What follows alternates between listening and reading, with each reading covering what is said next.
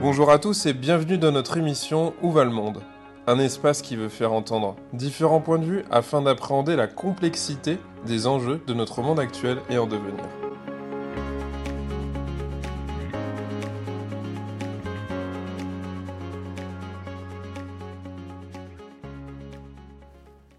André Grimaldi, bonjour. Bonjour. Vous nous recevez aujourd'hui à, à l'hôpital de Pitié-Salpêtrière.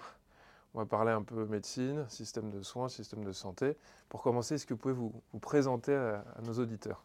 Alors, euh, je suis André Grimaldi, euh, professeur de diabétologie, c'est-à-dire spécialiste d'une maladie chronique.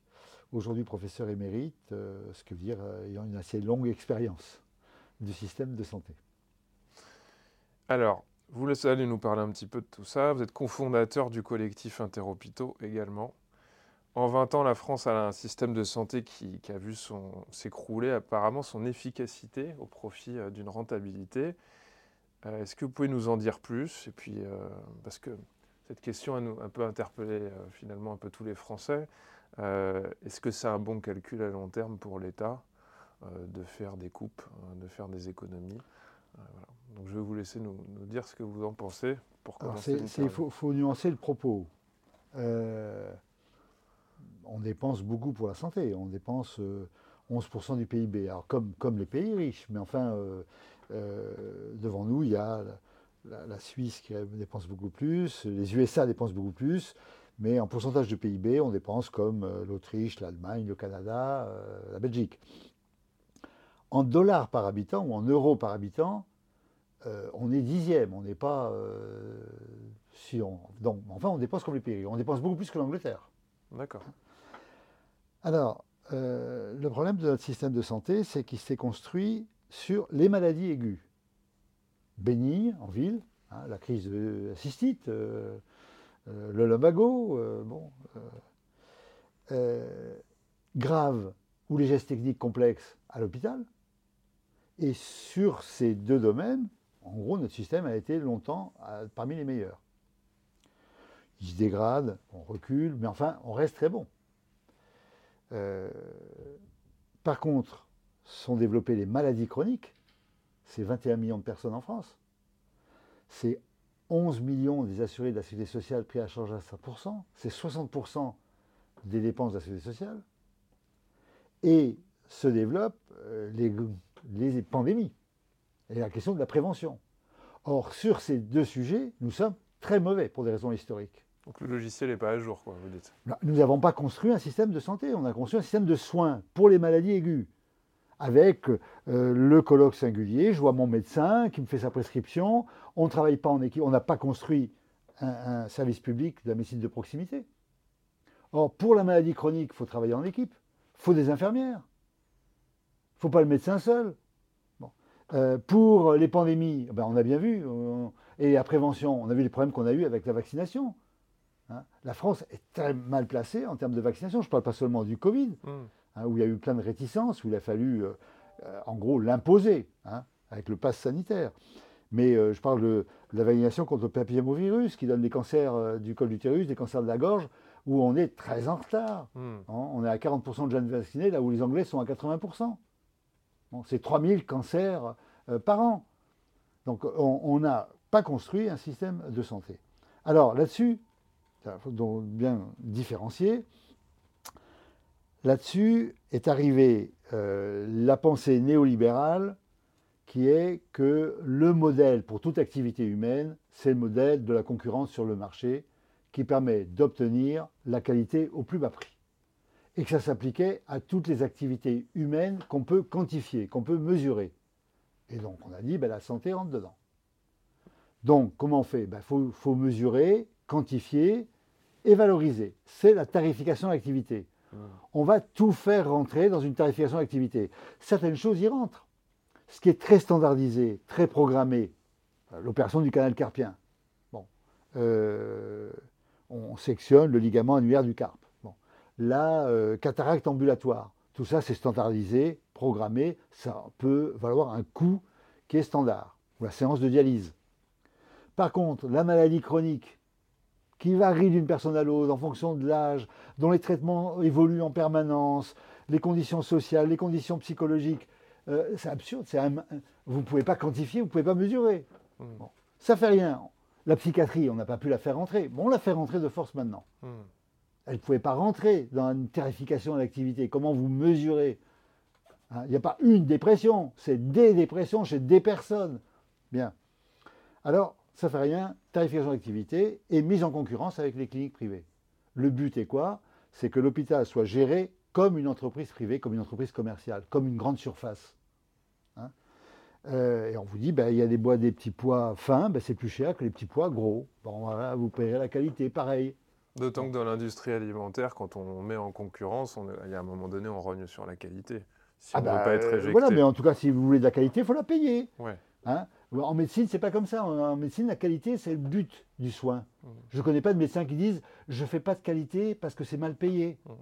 Bon, ça fait rien, mais on fait quand même une tarification de la qualité maintenant. Mais votre discours, il est éminemment politique, en fait. Euh, bah, hôpital entreprise, non, il est éminemment, il est éminemment euh, politique, éthique. Mais politique il, est pas politique, il est le sens aussi, vous êtes en train de me dire qu'en fait, il, euh, il, me semble hein, que si on n'a pas les sous, ça va être compliqué. Non, c'est ça. Ça, c'est première, première étape, c'était celle-là. D'accord. Et, il est politique au sens politique de santé, et au sens que je suis médecin d'une maladie chronique, et je vois que la tarification d'activité dans le diabète, c'est absurde. Alors ça nous a amené avec l'idée derrière qu'il y avait la concurrence. D'ailleurs à l'époque, la loi Bachelot, on ne parlait que des blocs opératoires, que de la médecine technique. Les maladies chroniques, ce n'est pas le sujet. Et donc on s'est opposé à, cette loi Bachelot qui visait à, transformer l'hôpital en clinique commerciale. Bon. Et c'était le modèle. Bon. Arrive la crise financière 2008 qui se termine en crise économique. Euh, et là, décision, il faut réduire les dépenses de l'État. Comment on fait Donc les dépenses de santé. Comment on fait pour réduire les dépenses de santé? Alors en ville, c'est très difficile. En ville, c'est géré en France, pour, encore on a un système très complexe, où la ville est gérée par la sécurité sociale. Donc ça va être des négociations entre les syndicats de la médecine libérale, dont les médecins, et la sécurité sociale et on trouve des conventions. C'est actuellement en train de discussion. Les médecins disent qu'il faut augmenter euh, les tarifs de remboursement des consultations, et la Sécu en face dit oui, mais euh, on va négocier, qu'est-ce que vous donnez vous, etc. Donc, et puis il y a un accord. Mais il n'y a pas de vraie régulation. Hmm. C'est-à-dire qu'il n'y a pas, si les dépenses de ville augmentent, on baisse les revenus des médecins. Ça, ça ne marche pas. Juppé s'y était essayé, ça, ça, a été un échec complet, ils ont perdu les élections, donc plus jamais. Par contre, l'hôpital, c'est facile. C'est l'État qui gère. Mmh. C'est l'État qui gère les tarifs, combien la sécurité sociale va rembourser l'hôpital. Et donc va être mis en place en 2010 une politique de régulation sur les dépenses hospitalières par deux mécanismes. Un, en début d'exercice, on, retient un certain nombre de centaines de millions dits en réserve prudentielle, 400 millions mhm. en moyenne qui ne seront jamais rendus à l'hôpital et qui serviront à compenser les dépassements en ville. Et deuxièmement, on vous dit, il y a un accord volume-prix qui fait que si vous augmentez l'activité, on vous baisse les remboursements par la sécurité sociale. Et on va appliquer ça de manière continue de 2010 jusqu'en 2019. Donc chaque année, on va demander un milliard en gros d'économies à l'hôpital public. Les tarifs vont baisser de 7%. Alors comment on fait? En gros, chaque année, l'Assemblée nationale vote de mettre les hôpitaux en déficit. Que fait un directeur d'hôpital quand il est en déficit? Il commence par dire il y a des gaspillages, il faut supprimer. Mmh. Ensuite, il dit ben, l'investissement va diminuer. Donc on a diminué de 40% l'investissement. Il gère son entreprise pour pas qu'elle croule. Ben, pour pas qu'elle croule pour ne pas être mis en redressement euh, financier, sous tutelle financière. Donc ensuite, il, ben, arrive à l'os. À l'os, c'est quoi? Ben, C'est 60% des dépenses de l'hôpital, c'est le, personnel. Donc la, seule recette devient augmenter l'activité sans augmenter le personnel. Donc en disant on a augmenté de 15% l'activité, on n'a pas augmenté le personnel soignant. Ce petit système en n'importe qui comprend, bah, ça ne peut pas durer éternellement. Hmm. Vous ne pouvez pas en permanence augmenter l'activité sans augmenter le personnel. Bah, d'autant que j'imagine que le nombre d'arrêts maladie euh, a dû un peu augmenter. Bah, que c'est pas les conditions de travail se dégradent. Bon, et donc dans l'immédiat, c'est une solution parfaite. L'affaire doit casser. Quelques mois après ou quelques années après, doit casser. Elle a financièrement, ça ne tient plus. Quoi. Ça ne tient pas. Donc l'affaire a cassé, elle a cassé en 2017. En 2017, l'activité n'augmente pas, les hospitalisations diminuent. Ça fait rien, Marisol Touraine baisse encore le remboursement des tarifs de 0,9%, c'est-à-dire l'argent qui est versé par la Société sociale à l'hôpital. Après, en 2016, d'avoir déjà baissé de 1%. Ça lui permet à l'époque de dire qu'elle va retrouver l'équilibre de la Société sociale. Mais on ne compte pas les déficits de l'hôpital. La logique, l'honnêteté intellectuelle serait de dire on associe le déficit de la sociale et le déficit de l'hôpital. Non, non, on sépare. Le déficit de l'hôpital passe de 10 milliards à 30 milliards. Arrive Agnès Buzyn. Macron est élu, 2017. M. Grimaldi, on est complètement d'accord avec vous. Il faut en finir avec l'hôpital entreprise. Vous avez raison. Grande interview dans Libération où elle explique ça. Mais Édouard Philippe et Bercy, qui est le vrai ministre de la Santé, Bercy, mhm.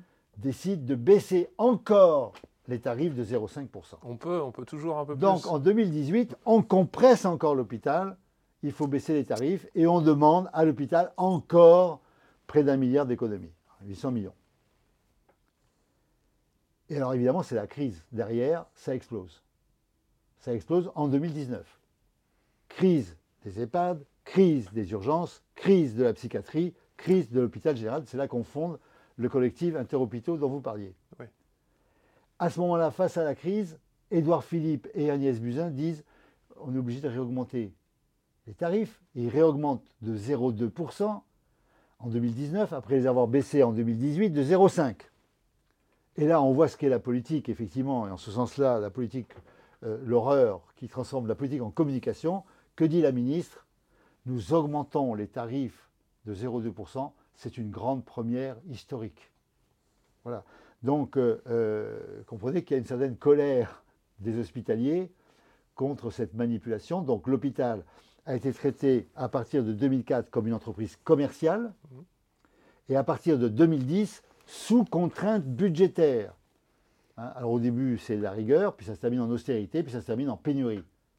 Et donc vous avez dans l'hôpital à la fois des choses totalement inutiles, des hospitalisations dont pourrait se passer, du gaspillage et en même temps la pénurie.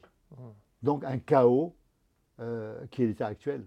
Ce qui fait que euh, ben, beaucoup n'en peuvent plus et partent. On pourrait même se demander finalement qui devrait avoir un regard euh, sur la prospective de l'hôpital et si c'est à chaque fois les bonnes personnes. Quoi.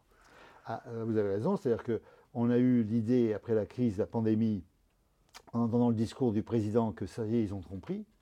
Rappelez-vous le grand discours de Mulhouse, il y a des biens supérieurs comme la santé qui doivent être mis hors des lois du marché. Euh, il faudra prendre des mesures de rupture, je les assumerai. Mm. Et il rajoute, pour qu'on soit bien convaincu, nous devrons nous réinventer, moi le premier. C'est beau. Hein. le jour d'après ne ressemblera pas à la situation d'avant. Donc on a dit, ça y est, il a compris. Il a compris. Bah et euh, arrive le Ségur.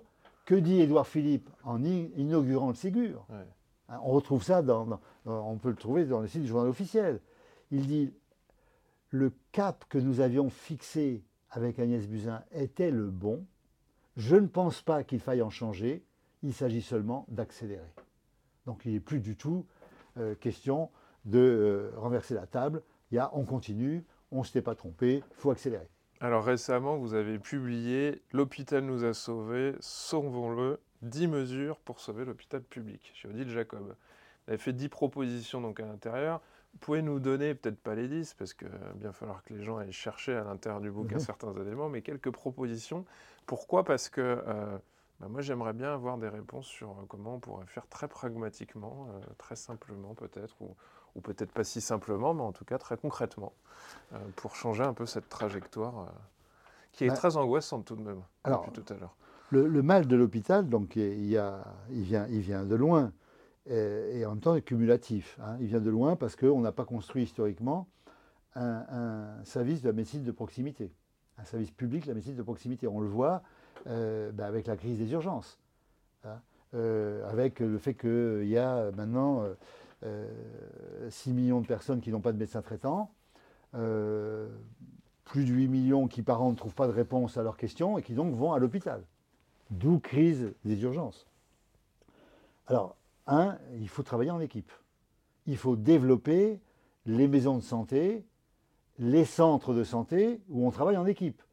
Et c'est la seule solution qu'on aura pour les déserts médicaux. Donc le médecin généraliste dans son coin Le médecin généraliste dans son coin, c'est fini, c'est plus de la médecine. Enfin bon, c'est ceux qui veulent rester, ils restent comme ça. Mais la médecine de demain, elle ne se fait pas comme ça. Mais c'est peut-être pas à lui de, révolutionner la Terre. Il faut peut-être qu'on lui crée un système, qu'on lui crée un système et qu'on pense tout ça. Je vous donne un, exemple. On peut faire de manière pragmatique sans créer la guerre. Allez-y. Euh, à Marseille, on a un taux de médecins qui est suffisant, qui est au-dessus de la moyenne de la population nationale. Simplement, ils sont installés dans les quartiers sud. Par contre, dans les quartiers nord de Marseille, c'est le désert. Alors comment on fait? Ben, C'est le rôle de l'État. La santé hein, euh, est une mission régalienne. Donc, les ARS, avec l'hôpital, avec les jeunes médecins, proposent de créer des centres de santé.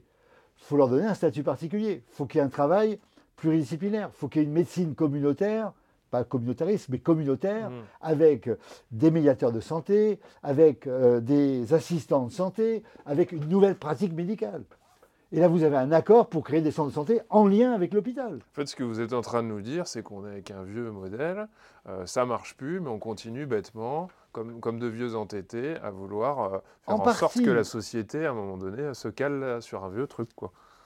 En partie, parce que ce vieux modèle, comme je vous dis, est adapté à la maladie aiguë bénigne euh, et même à la maladie grave. Sauf que la médecine générale, elle n'est pas reliée à ça. La plupart des médecins généralistes, ils ont des diabètes à gérer, ils ont, tout ça en fait. Exactement. Donc elle n'est pas adaptée à la maladie chronique. Pour vous parler l'exemple du diabète, typiquement, voir un malade tous les mois euh, ou tous les deux mois euh, pour une consultation rapide payer 25 euros, ça n'a pas de sens. Les douleurs chroniques. Il y a des malades qui vont bien, il y a des malades qui vont mal. Il y a des malades qu'il faut voir longtemps, des malades que ce n'est pas la peine de voir tous les 6 mois ou tous les ans, ça suffit. Il y a des malades qui peuvent voir l'infirmière dans l'intervalle. C'est un travail en équipe. Donc, euh, effectivement, c'est un nouveau modèle pour la maladie chronique et pour les missions de santé publique, le aller vers. Hein. Il ne faut pas seulement que les gens viennent se faire vacciner, il faut que des équipes puissent aller vers ceux qui sont loin du système de soins pour les vacciner, ce qu'on a découvert avec le Covid-19. Donc, euh, pour réduire les inégalités sociales de santé, qui est un des problèmes majeurs en France. Mais, vous parlez de médecine de ville, mais même pour euh, les, services de douleurs chroniques, euh, le financement à un moment donné n'a pas suivi en fait de l'État, puisque les consultations ne pouvaient pas durer 10 minutes avec quelqu'un qui a une fibromyalgie par exemple, ou qui a des douleurs cancéreuses, etc il fallait bien parfois trois quarts d'heure, une heure de, consultation, de, prise en compte du dossier, de travail pluridisciplinaire. Donc, même y compris à l'hôpital, c'est compliqué également, cette histoire de chronique. Donc, ça veut dire que. Moins maîtrisable, peut-être aussi. Le paiement à la consultation, ouais. le paiement à l'acte, ouais. de même que la tarification à l'activité, sont inadaptés à la prise en charge de maladies chroniques. Donc, dans votre proposition, Autant c'est un budget, hop, voilà. Euh, une dotation globale à l'hôpital, qui vous dit vous avez une somme euh, que j'ai connue, que vous co-gérez avec l'administration et vous choisissez les, moyens optimaux. Ce malade peut être vu en ambulatoire, a besoin d'être hospitalisé, vous le voyez en ambulatoire. Celui-là a besoin d'être hospitalisé, vous pouvez l'hospitaliser, alors qu'aujourd'hui, vous n'avez qu'une seule chose, c'est le tarif qui guide la pratique médicale. Donc on si vous voyez un malade que vous pouvez suivre en ambulatoire, mais qui ne vous rapporte rien, vous dites, mais vous êtes en train de couler l'hôpital. Donc euh, il faut l'hospitaliser. Donc on fait des hospitalisations, y compris injustifiées, inutiles, parce que si autrement vous n'êtes pas payé. À Grenoble, euh, en 2017, les 2018, les diabétologues pédiatres se font houspiller par la directrice qui leur dit Mais vous passez des heures à parler mail, par téléphone, pour gérer avec les parents les doses d'insuline des enfants alors que ce n'est pas tarifé. Ah bah oui. donc vous coulez l'hôpital. Vous travaillez gratuitement. Vous travaillez gratuitement. Il faut faire venir les patients avec les parents à l'hôpital pour faire des hôpitaux de jour qui nous rapportent. Bon. Donc pourquoi on a eu un tel retard dans la télémédecine en France? Ben, Elle n'était pas tarifée. Donc euh, euh, c'est du temps perdu. Donc c'est de l'argent perdu. Donc on ne fait de la télémédecine qu'à partir de 2018, parce qu'à ce moment-là, il y a un tarif. Mais si vous avez un budget à gérer, ben, vous avez intérêt à ne pas gaspiller. Vous gérez votre budget. Vous avez la liberté, y compris arrive une nouveauté. Là, aujourd'hui, vous n'avez pas de tarif, la nouveauté, vous ne pouvez pas l'appliquer. Ça vous permet de passer, par exemple, de perfusion à des comprimés. Ah oui, mais les perfusions, elles sont à l'hôpital, ça rapporte. Les comprimés, le malade peut le prendre chez lui, ça ne rapporte pas. Donc vous refusez, euh, vous dites, je ne peux pas, je peux pas, moi je coule l'hôpital. Donc on a fait des hospitalisations inutiles, moi le premier, pour défendre le budget de l'hôpital et défendre le fait de garder les infirmières. Donc on a un système fou. Le paiement à l'acte est la même chose. Un jeune généraliste disait, une question, une consultation. Deux questions, deux consultations. Ben oui, à 25 euros. Bon, c'est absurde on fait revenir le malade. Enfin bon, donc euh, euh, évidemment une, capitation ou une dotation, une capitation, c'est-à-dire un forfait annuel pour un malade donné, pour un diabétique ou un hypertendu, ou une dotation pour l'ensemble de, la population que vous suivez, vous avez une dotation. Évidemment, il faut qu'elle puisse évoluer en fonction de si vous avez beaucoup de nouveaux patients ou s'il y a des changements thérapeutiques, il faut que cette dotation puisse évoluer d'une année sur l'autre. Donc on peut la faire évoluer. La tarification d'activité est par contre adaptée à ce que je vous disais, standardisé, programmé. Euh, pour la séance de dialyse, ça vaut tant. Pour un canal carpien, ça vaut tant. Pour une prothèse de hanche simple, ça vaut tant. Par contre, la complexité, la maladie chronique, les maladies rares, tout ça, c'est totalement. La réanimation, les urgences, c'est totalement inadapté à un paiement, à la tarification d'activité ou à, à l'acte en ville. Mais il y a une bonne nouvelle tout de même. C'est qu'on a un ministre de la Santé qui sait ce que c'est que la médecine. Puis je crois qu'elle a été urgentiste. Donc quand vous dites que ce n'est pas adapté aux urgences, euh, en tout cas, on peut imaginer qu'on va aller dans le bon sens maintenant. Alors on a, oui. Ou alors, est-ce que je peux me permettre l'expression, on ne va pas tirer sur l'ambulance oui, ça c'est pas gentil, mais euh, en gros, je, crains, la même, chose, je crains la même chose qu'avec Agnès Buzyn. Agnès Buzyn, elle, elle, arrive avec des bonnes idées. Oui. Et puis après, ben, elle est prise par la politique, c'est Bercy qui décide. Euh, et elle, aurait dû euh, quand je l'ai vue, moi, la première fois qu'elle était, elle était nommée ministre depuis très peu de temps, elle dit Moi, je ne changerai pas d'idée. Je suis là pour qu'on en finisse avec cette politique de l'hôpital entreprise. Peut-être que dans un an, je ne serai plus ministre. Sous-entendu, bah, j'ai des convictions. Et, je suis prête à sauter ben, si on veut me compromettre. Voilà. Et puis un an après, c'était plus tout ça. Hein. Elle acceptait, elle avalait euh, la pilule, et puis une fois que vous avez commencé à avaler, vous continuez à avaler. Donc là, il risque de se passer la même chose. C'est-à-dire que, d'une part, on a les discours du président. Euh, Conseil national de la rénovation, CNR, ça parle très fort, hein. ça évoque le CNR historique. Arrive le ministre, il dit Oh là là, moi je ne suis pas pour faire euh, parler du passé, euh, les grands diagnostics, les grandes idées, ce n'est pas mon sujet. mon sujet, c'est d'être pragmatique territoire par territoire, avec ce qu'on a. On fera avec ce qu'on a. Sans histoire, c'est Bon, à la fin, donc, ça sera un, conseil national du replâtrage de la rustine. C'est pas mal. Hein, ce pas un conseil de la, refondation. On est parti là-dedans. Donc le ministre, il n'est pas dans le discours refondation, il n'est pas dans le discours CNR, il est dans le discours, moi, vous savez, euh, je fais avec ce que j'ai. Hein, euh, ben, j'ai pas grand-chose dans le panier. Hmm. Par exemple, il dit, euh, les libéraux, ils s'installent là où ils veulent. Ben oui, c'est normal, dit-il, ils sont libéraux. Oui, mais il oublie de dire qu'ils sont payés par la Sécurité sociale. Donc ce n'est pas des libéraux comme n'importe quel libéraux, ce n'est pas des libéraux comme le commerçant qui va là où il veut, sur les marchés où il veut. Hein. Ils ont une mission de santé publique. Quelque part, ils sont en charge de la santé publique par délégation. Mmh. Alors sont en charge par délégation, ça veut dire qu'il n'y a pas que des droits, il y a aussi des devoirs. Donc c'est ça dont il faut discuter. Mais lui, il dit pas ça, parce qu'il dit, moi mon problème, c'est que ne pas mettre les gens dans la rue, bon, euh, trouvons, trouvons à négocier. Et puis il invente cette stupidité absolue, qui est la quatrième année euh, pour les internes de médecine générale, dans les déserts médicaux. Autant la quatrième année est parfaitement justifiée, dans un métier très difficile, comme pour les autres disciplines. À la limite, il faudrait une cinquième année, dans les endroits qui sont très utiles. Ils vont remplacer les pédiatres. Alors, il faut qu'ils aillent en pédiatrie. Ils vont remplacer les psychiatres en première ligne. Ben, il faut qu'ils aillent en psychiatrie.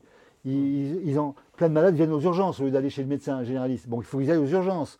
Il faut qu'ils soient dans les, centres de régulation téléphonique. Donc il y, a, de quoi faire 4 ans ou 5 ans pour les futurs médecins généralistes. Par contre, dans les déserts médicaux, c'est absurde.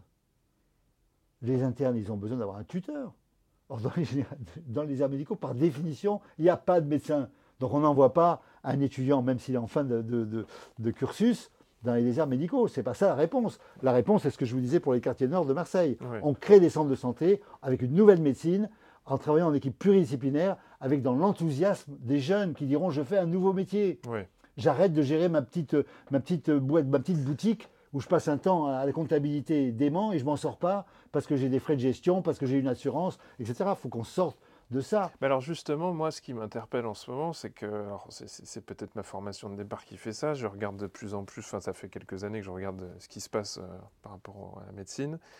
Et euh, je pense qu'on pourra avoir une bonne journée entière à faire la liste de tout ce qui est proposé. Alors, il y a des ordonnances euh, qui sont proposées en ligne, des télécabines dans les supermarchés, il y a la question de la sélection en médecine. J'ai entendu encore ce matin euh, qu'on allait faire un traitement spécial pour que les médecins retraités puissent retravailler. On touche aux études des médecines. Il y a l'ordre des médecins qui s'en mêle. Il y a la médecine de ville qu'on veut bousculer, vous parliez de tout ça. J'ai l'impression que l'État intervient partout, qu'a trouvé des solutions extraordinaires pour boucher les trous, donc ça, remplit bien cette idée de, plâtrage, mais surtout ne pas s'occuper de la structure finalement qui s'affaisse. Donc moi la question que je me pose, c'est est-ce qu'il faut que tout s'écroule? Professeur, dites-nous ce que vous en pensez. Ou est-ce qu'il faut qu'on arrive un peu à l'américaine, en tout cas l'image qu'on peut s'en faire, c'est-à-dire bah, il y aura des, des riches et des pauvres, et puis point en fait alors, vous avez une bonne description. Euh, j'ai un collègue qui dit le, le système de, santé, c'est comme un pneu sur lequel il y a des rustines. Et il y a tellement de rustines qu'on ne voit plus le pneu. Alors, euh, et on en rajoute, on en rajoute, on en rajoute. À la fin, c'est un truc totalement illisible. Incroyable. Tous les jours, il y a un nouveau truc. Donc, on rajoute des rustines. Et alors, le, euh, comme vous dites, risque d'être le, Conseil national de la rustine. Bon.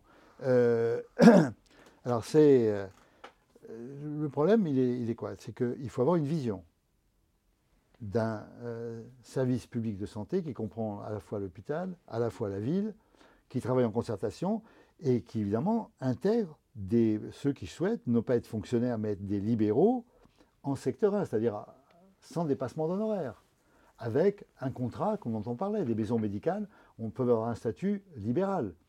Il faut discuter du mode de financement, etc. Donc, euh, on a cette vision-là, qui est celle d'un service public. Vous êtes plutôt optimiste alors, si je comprends bien. Mais, mais, il euh, faut bien comprendre qu'on est en même temps prisonnier de notre passé. Et c'est ça, c'est un vrai problème. C'est très difficile de changer du passé. Donc il faut pouvoir avancer. pas vouloir le regarder, c'est encore Il faut pouvoir avancer sans faire la guerre. Autrement, si vous dites par exemple aujourd'hui, euh, euh, eh ben, c'est fini la liberté d'installation. Alors vous aurez le front du refus, car les médecins ne font plus que ça maintenant le front du refus des libéraux, grève immédiate, les internes en grève, et vous ferez demi-tour. Hein, euh, Madame Bachelot avait, Roselyne Bachelot avait une bonne formule. Il disait quand les internes sont dans la rue, pour les faire rentrer à l'hôpital, c'est exactement comme quand le dentifrice est sorti du tube. C'est très dur de le faire rentrer. Donc c'était la trouille de tous les ministres. Hein. Euh, vous mettez les étudiants et les internes dans la rue, et c'est fini. En 80, c'est ce qui s'est passé en 83, hein, euh, avec le demi-tour du gouvernement. Donc, euh, ce qu'il faut, c'est avancer avec ceux qui veulent avancer. La crise est telle, c'est notamment les jeunes médecins, ils veulent avancer. Beaucoup de jeunes médecins disent, moi, je ne veux pas être payé à l'acte. Je veux avoir des conditions de travail correctes. Je veux travailler en équipe et pas seul. Je ne veux pas chercher où est-ce que je m'installe, quel est le prix du loyer, comment je fais avec une secrétaire, pas de secrétaire, Doctolib, etc. Mais vous, avez, vous avez le nez, vous avez, vous avez la connaissance de tout ça. Vous pensez qu'il va falloir que ça s'écroule à un moment donné pour qu'on soit obligé de se regarder tous ensemble et d'être obligé de collaborer? Je vais vous répondre sur ça. Mais première chose, donc il faut avancer avec ceux qui veulent avancer. Par exemple, ah bah ça. il faut une convention séparée pour la médecine de ville, pour les maisons de santé, les centres de santé, les, communautés euh, de santé de territoire. Ceux qui veulent travailler en équipe ont un conventionnement, donc avec une charte qui sera qu'est-ce qu'ils doivent faire, en échange que prend l'État, que prennent les collectivités territoriales. Hein, euh, je pense que l'État devrait prendre par exemple l'assurance professionnelle. Bon, mais il n'y a pas de dépassement d'honoraires. Mais on travaille en équipe. C'est-à-dire que l'infirmière, effectivement, peut suivre des malades, hein, euh, peut être dans la coordination, peut prescrire. Alors quoi, quand, comment ça se fait en équipe et pas seul. Et puis ceux qui veulent rester dans le vieux modèle de la médecine libérale, ils y restent. C'est un modèle qui, à mon avis, est le modèle du passé. Mais on ne crée pas la guerre. Autrement, on aura le front du refus. Ce n'est pas ce que fait le gouvernement. Hein. Ils veulent faire avancer tout le monde en même temps. Euh, et évidemment, du coup, on n'avance pas. Ou plutôt, on recule, comme vous le dites euh, très bien. Alors, euh, il faut avoir cette vision-là. Maintenant, il faut avoir l'autre compréhension. autrement, on va vers ce que vous dites. Hein. C'est-à-dire, je ne même pas à l'américaine, mais un chaos généralisé. C'est-à-dire que vous ferez, euh, euh, il faudra savoir qui voir, quel est le bon médecin à tel endroit. ici, c'est une clinique privée, commerciale, Ramsey qui est en train de racheter plein de choses. Et ça changera peut-être même pas le logiciel finalement. Bah, ça sera que ceux qui sont très informés, oui. et ça pas forcément riche, hein, ceux qui seront informés seront. C'est un peu comme, comme dans l'enseignement. Ceux qui savent où il faut aller, c'est les, fils de profs. Oui, mais ce que Ceux je qui seront dans le système pourront gérer, et puis les autres, eh ben, ils feront, s'ils peuvent, ils iront à l'hôpital du pauvre. Aux hein, États-Unis, ce terreau ne pousse pas un changement, euh, on va dire, systémique. aux États-Unis, c'est un système, c'est un système dominé par les assurances privées. Donc il n'y a pas de révolution euh, qui va taper à la porte demain matin. C'est compliqué parce que ça se décompose. la santé est un grand problème aux États-Unis. Et donc, parce que je me dis quelles seraient les conditions pour qu'à un moment donné, bah, tout le monde puisse un peu s'écouter, qu'on puisse écouter des gens de terrain aussi, parce que ça bénéficiera à tout le monde d'une certaine manière. Oui, mais s'écouter, c'est ce qu'ils disent. Si on fait des grands ségures, etc., c'est pas ça la question. La question, c'est comment on avance. Ce que je vous dis, il faut avancer avec ceux qui veulent avancer. Et ensuite, il faut regarder notre histoire. Quand notre système de santé a connu des bons en avant progressistes, dans le sens de la santé est un bien supérieur qui doit échapper aux lois du marché. C'est ça l'idée de fond. Elle se fait aujourd'hui en travail en équipe médicale et paramédicale. Voilà, deux idées de fond. Alors, quand est-ce que ça a avancé? Ça a avancé lors de grandes crises sociales politiques. 45, création de la Sécu. Je vous rappelle que quand la création de la Sécu a lieu, la, la médecine libérale est contre. La mutualité nationale est contre, s'oppose à la Sécu. Ils ne la rejoignent pour la mutualité qu'en 46, parce qu'on leur donne un ticket modérateur à gérer. On leur dit 20% vous reviennent. D'où une absurdité française qu'on a une double gestion pour chaque soin. On a la gestion par la Sécu et la gestion par les mutuelles. Moyennant quoi, on a des frais de gestion colossaux, 18 milliards. On est deuxième à l'échelle de l'OCDE. Pour ça, des infirmières, on était 27e, on est maintenant 16e. Mais pour les, pour les frais de gestion, on est deuxième. Ça a avancé quand? 58, guerre d'Algérie, arrive le général de Gaulle, Robert Debré, on crée les CHU. C'est une guerre totale. L'Académie de médecine est contre la création des CHU. Les médecins, la plupart des médecins, des patrons de médecine, des hôpitaux, sont contre le plein temps hospitalier. C'est une guerre terrible. Et c'est imposé par le général de Gaulle, parce que le fils de Robert Debré s'appelle Michel Debré, Premier ministre, mmh par ordonnance et avec un recul, avec un compromis, on crée le secteur privé à l'hôpital pour faire venir les, médecins qui opéraient en ville, les faire venir à l'hôpital. Ça avance quand? 68, grève générale. Du coup, dans les, dans les, années qui suivent, 70, création du service public hospitalier, loi Boulin. 71, premier conventionnement national des médecins libéraux avec la Sécu. Multiplication à l'époque des médecins, des infirmières qui s'autonomisent. Bon, euh, on n'est pas dans la pénurie, on, au contraire, on va dire c'est la pléthore. Ça avance encore dans les années 85-90, le sida, avant la trithérapie. Et c'est le droit des malades qui va s'imposer. Donc à chaque fois, notre système de santé a avancé lors des crises. Or, nous sommes rentrés dans la période des crises. Il faut savoir comment on interprète le Covid. La pandémie Covid, est-ce que c'est une parenthèse? Bon, il y a eu une pandémie, elle rentrera dans l'histoire, et puis on revient. Ce qui se passe actuellement. Dès la présidentielle, la crise sanitaire, on n'en parlait plus. C'est le sentiment que j'ai. Il n'y a aucune leçon qui a été tirée. Et on dirait que c'est une amnésie générale. Complètement. On oublions, oublions ce mauvais moment. 160 ah 000 morts. Avançons euh, vite. enterrons-le et pensons à autre chose. Ce serait presque thérapeutique d'oublier, soi-disant. Absolument. je ne crois pas. voilà, on tire aucune leçon des trois périodes qui ont été le Covid. Il y a eu trois périodes. Il y a eu avant les vaccins, où on a été mauvais. Les vaccins, où on a vu les difficultés, mais globalement, on a été assez bon. Au prix du pass sanitaire, de l'obligation vaccinale pour les soignants, euh, et très mauvais sur ce qui était la levée du, brevet, hein, le bien santé qui devait, bien supérieur qui doit échapper aux lois du marché. Pour le brevet, euh, la France a été lamentable, hein, comme l'Allemagne.